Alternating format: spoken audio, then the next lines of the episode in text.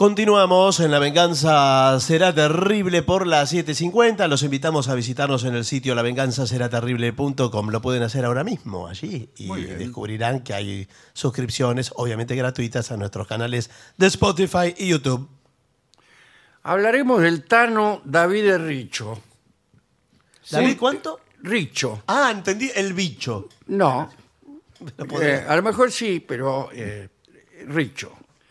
Eh, sí, Aventuras de un Tano en Escocia, podría llamarse esta película. Bien, este. Y tiene, como algunas películas, la característica de este relato de que Richo, que es el protagonista, pero aparece poquito Mm. en el medio. Aparece un poco y después ya no. Cuadro de situación. A ver. Estamos a mediados del siglo XVI y María Estuardo Stuart, es reina de Escocia. Pero a los seis años la mandaron a Francia para casarse con Francisco II de Francia. En realidad, el que después sería Francisco II, porque a mí me parece que cuando ella llega a Francia, el rey era Enrique II.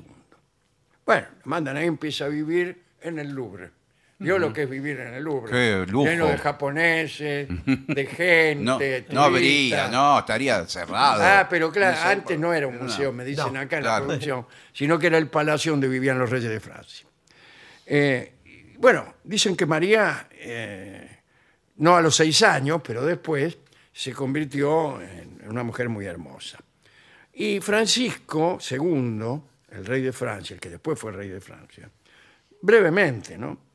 Era un muchacho feo que estaba atacado por unas vegetaciones adipoides, sean estas lo que fueren. Cualquier ve- vegetal en el humano. es- Entonces, este- estas vegetaciones lo obligaban a mantener siempre la boca abierta.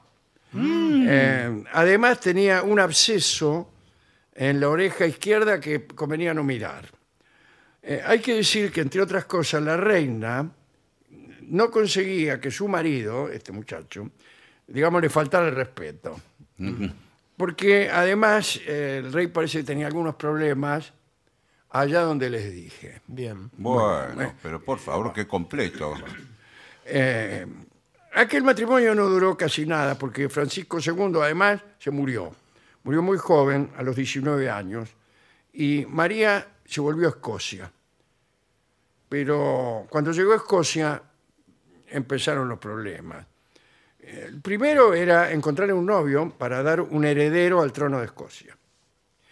El segundo y principal problema, que acá no lo dice, pero así era, es que ella era católica y, y Escocia estaba lleno de protestantes eh, que querían que ella se convirtiera. Bueno, Todo eso para no hablar de su vecina Inglaterra, que acababa de pasar por una situación difícil cuando eh, este, el rey Enrique rompió con la Iglesia Católica. Decir, que estaba, ella era católica, pero en, Escocia y en, Inglaterra estaba lleno de protestantes de distinta índole. Bueno, un día conoció en la misma corte, en Escocia, a su primo, su propio primo. No lo conocía Claro. porque había estado viviendo en Francia, imagínense. El primo, un Estuardo también, ¿eh? Henry, eh, Henry Stuart, que, que era Stuart. Era conocido como Lord Darnley. ¿eh? Eh, se casaron eh, en julio de 1565. Poquito después del casorio, Lord Darnley reveló su verdadera personalidad. Era frívolo, borracho y muy violento. Le dijo una noche directamente, Sí, mira, mira, te- sí. tengo algo que decirte. Soy Basta. frívolo, borracho y muy violento. Se relacionaba con cada una de las cortesanas de palacio, se divertía hasta las madrugadas jugando los dados con sus amigotes. Bueno, unos meses después la reina ya no estaba enamorada de él en absoluto. Se le fue el amor, se le fue. Y aquí empieza un hecho de la historia de, de Mary Stuart que no, hemos, que no queríamos contar, pero no vamos a tener más remedio que revelar. Cuando la reina María supo del error que había cometido al elegir a, a a Lord Darnley como eh, su esposo, se dio cuenta de, de de toda la verdad, y empezó a manifestarle desprecio. Dice, lo voy a despreciar ostensiblemente. Y entonces lo despreciaba. Bueno, está No, bien. lo trataba mal, eh, no le contestaba cuando el tipo le hablaba, no le invitaba a las reuniones, digamos, del consejo o lo que sea. Y eh, le negó incluso el derecho a llevar en sus armas las insignias reales. Eh, todo lo demás en el palacio también lo trataban medio mal. Eh, había unas monedas acuñadas con la doble cabeza de, de, de Henry Stuart, Lord Darnley y, y María Estuardo, y la sacaron de circulación. Y el tipo se dio cuenta, dice, a mí me parece que me están maltratando acá. María alejó también a su esposo de su alcoba. A veces se declaraba enferma o fatigada y Darnley, furioso por tanto menosprecio, amenazó, vociferó y anunció espantosas venganzas, pero nadie le hizo caso. Bueno, indignado con su posición como rey consorte, exigió la corona matrimonial que lo habría convertido en soberano de Escocia con derecho sobre el trono si su esposa se moría antes. Pero no, no. Eh, rechazaron la solicitud y bueno, esto fue peor, ¿no? Y por otra parte, María pensó que era preciso buscar otro colaborador, alguien que poseyera todos los dones del buen servidor y que fuera leal. Y apareció un tipo al que María le echó el ojo. ¿no? Mm, Fue así. Vinieron, vino el representante de Saboya, el marqués de Moretta, a Escocia, y llevó entre los miembros de su séquito a un joven piamontés llamado David de Richo, dice la crónica. Tenía unos 28 años, tez morena, mirada despierta y una gran voz para el canto. Tanto los poetas como los músicos eran bien recibidos en la corte de María Estuardo. Y como precisamente le faltaba un bajo en el coro, la reina solicitó este, al, al marqués de Moreta que le dejara incorporar al coro a este muchacho Richo. Parece que eh, Richo era un tipo de gran cultura. Dominaba el latín, el francés, el italiano, escribía muy bien. Y entonces la reina tenía un secretario, lo despidió y Richo pareció que era la persona más adecuada para eh, ocupar esa variante. En poco tiempo se transformó en confidente de María. En vez de dictarle las cartas, directamente las escribía a él. muy bien. Perfecto. Eh, le Su resolvía. influencia en los asuntos de Estado era muy visible. Algunos dicen que era un agente del Papa, el Papa Francisco, No, desde aquella que época. trabajaba para reforzar el catolicismo de María en medio de una corte donde este, estaba lleno de jóvenes y nobles protestantes. María comenzó a distinguir a Richo, le regalaba ropa, le confió el sello del reino y todos los secretos de Estado. Comía con la reina, Bueno. ayudaba a preparar fiestas musicales y hasta altas horas de la noche le era permitido permanecer a solas con la reina en sus aposentos. Bueno, por señor. favor. Escándalo. Richo no tenía en la corte ni un solo amigo, además de la reina. Ese fue un error. Y otro error fue que empezó a hacer ostentación. Me imaginé. Ah, a fanfarronear. Y los nobles escoceses empezaron a enojarse y temían que se tratara de extirpar el, protesta- el protestantismo de Escocia. Y entonces decidieron actuar. Armaron una conjura ¿eh? que reunió a muchos nobles protestantes. Y se pensó directamente en liquidar a Richo. Faltaba una excusa. Bueno, justamente mientras estaban pensando la excusa, pasó por ahí un tipo al que ellos despreciaban, que era Lord Darnley. Lo trataban todos mal. El marido venido a menos de María Estuardo. El desacreditado rey consorte. y uno tuvo la idea, uno de los macanudos dijo, uy, ya sé lo que podemos hacer. lo llamaron a, a Lord Darnley y le dijeron, este, mira, este Richo no solo comparte la mesa de tu esposa, sino No. también el lecho. No.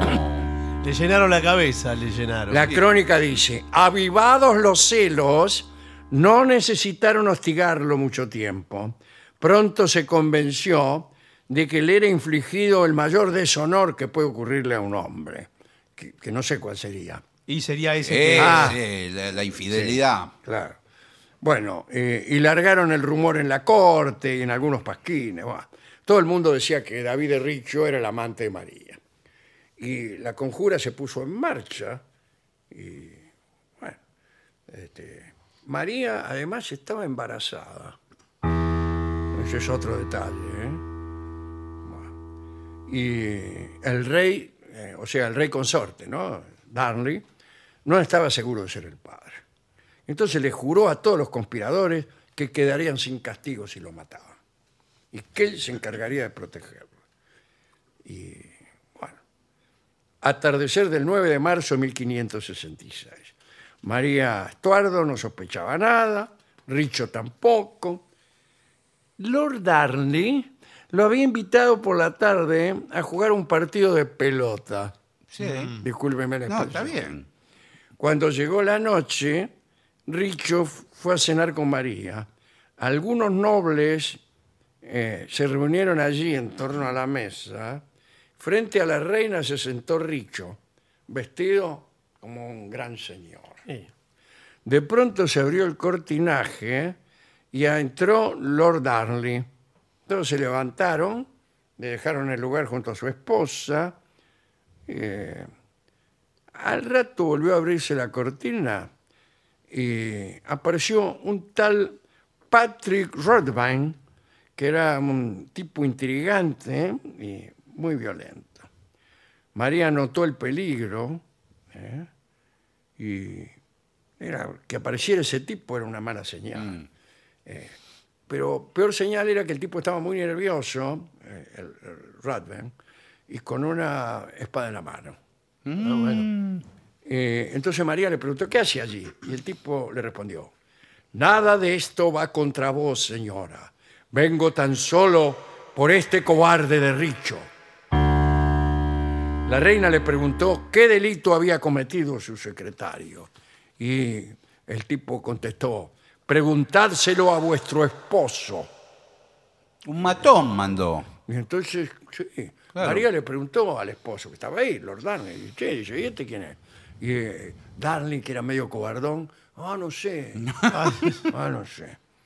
Eh, eh, de pronto aparecieron otros hombres, se situaron alrededor de Richo, eh, Uh, lo rodearon eh, y lo mataron.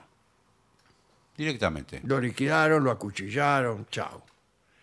Eh, incluso estaban tan fuera de, sus cabales que incluso se hirieron entre ellos mientras lo acuchillaban a Richo. Bueno, María empezó a insultar a su esposo, ya que.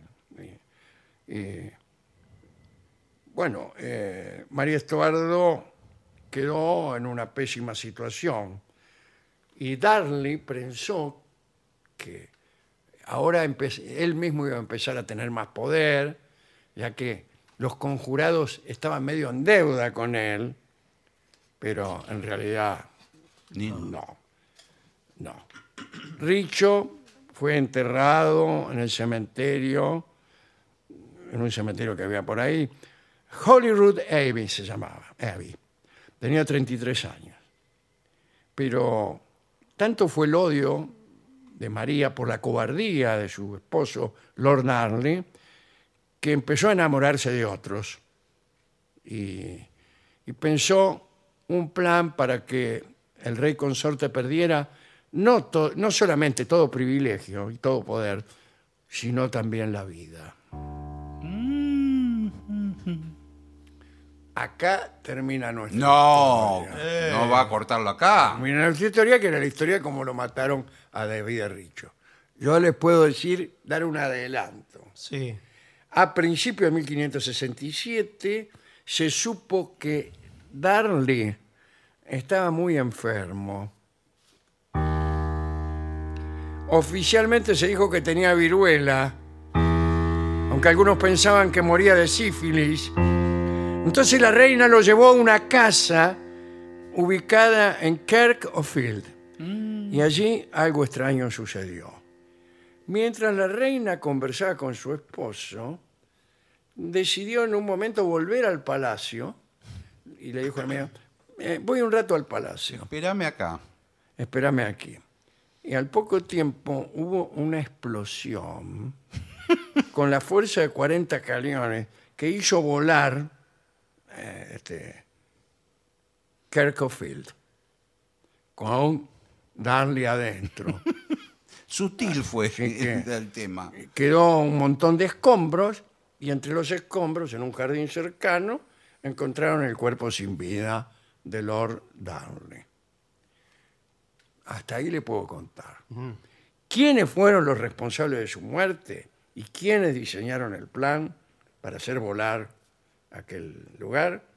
Es parte de otra historia que les prometo que La tiene que la contar voy a- pronto. Les voy a contar cuando, cuando Bueno. pueda. Les puedo adelantar cosas. Bueno, pero. Barriles de pólvora en el sótano. Un Una asesinato. vida a- muy, muy terrible la de María. Algunos de nuestros oyentes ya saben quién intervino y cómo terminó. Estuvo en cana años de años de años. Y apareció la primita de María. ¿Quién era la primita? Isabel de Inglaterra. Claro. Otro día seguimos con esto. Porque este era solamente, como prometimos, la historia de David de Richo. De Richo, Que sí. apareció un poquito en el medio y enseguida lo liquidaron. Era un poco, era un tano engrupido de criollo. Era este. un tano engrupido de así. criollo. Ella lo- le puso El los tipo ojos no- para arriba y el de mientras le choreó el repollo. Él no tendría que haberle contado a nadie. No, señor, eso es lo que Fanfarroneó. pasa Claro. por jactancioso. Y sí. Yo por eso, cuando... eh, Si, si tuviese, si fuera No diga así, nada, claro. voy a No, decir bueno, nada. bueno. Pero Diga llegado el caso de que una reina de Escocia se enamorara de mí o algo, yo A nadie. Cayetano, siempre con esta remera, Bueno, Sí, la bueno. tengo hace 25 sí, años. puede comprar otra, no Sí, tenga sí, problema podría. también. Es bastante escocesa esa Sí, sí, bastante. la sí. Bueno, eh, ¿qué podríamos escuchar? Propongo ilustrar esta charla con María de Buenos Aires, a falta de milongas sobre Mary Stuart. Así que propongo también que escuchemos el número que más me gusta de toda la obra, que es la milonga carrieguera que canta Héctor de Rosa, con la orquesta de Astor, canta también Amelita Baltar y está eh, haciendo la voz del duende. Eh, no está Horacio aquí, porque eh, es el propio de Rosa el que recita. Ah, Sí, bueno. sí, pero puede ser que, que por ahí intervenga Horacio, no me acuerdo. Ahora lo vamos a ver.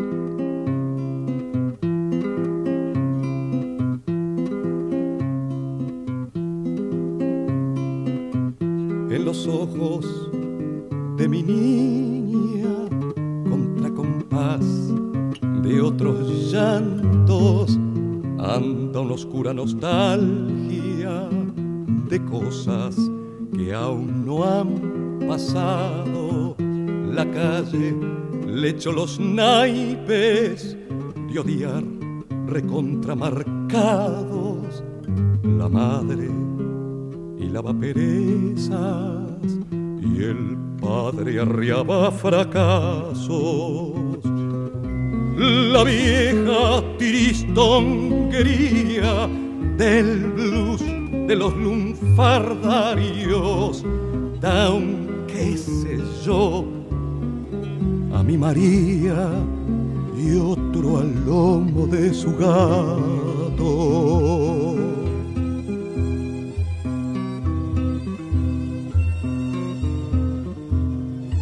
zaina la voz, la cadera, la crencha y los pechos zainos. Le van de furca en la espalda las ganas de veinte machos.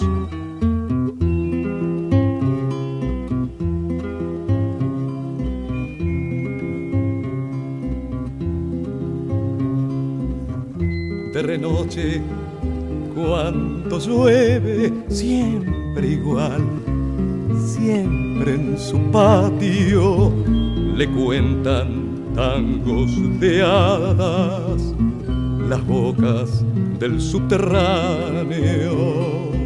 Setenta veces los siete vientos del sur la han alzado solo a mi voz.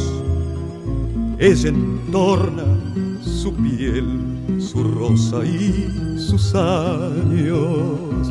Porteño gorrión con sueño, vos nunca me alcanzarás. Un no te quiero,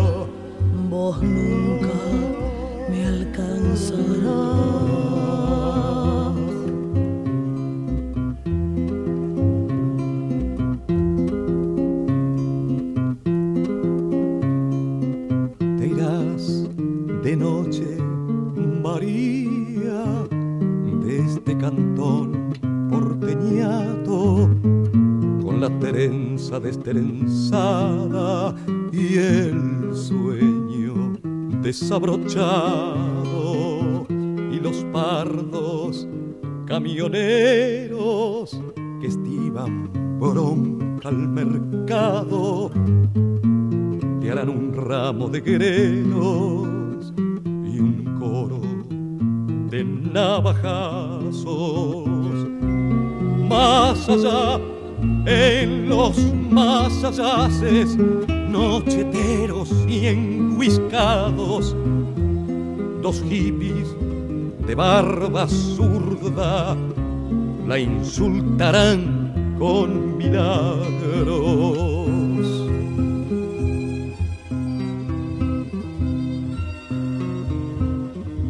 Las rubias mandragoreras de un zodíaco mulato le harán trece mordeduras en las líneas de la mano.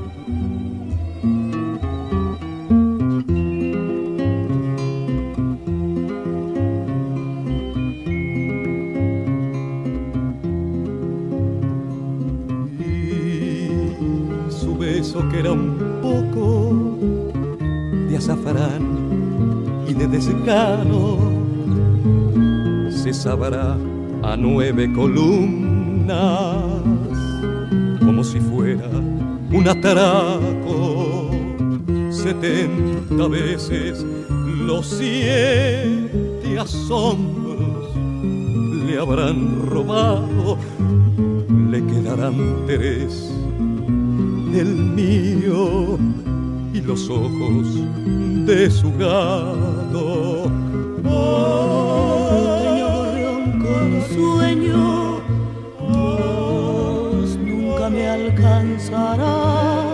mi voz en todas las voces para siempre sentirá.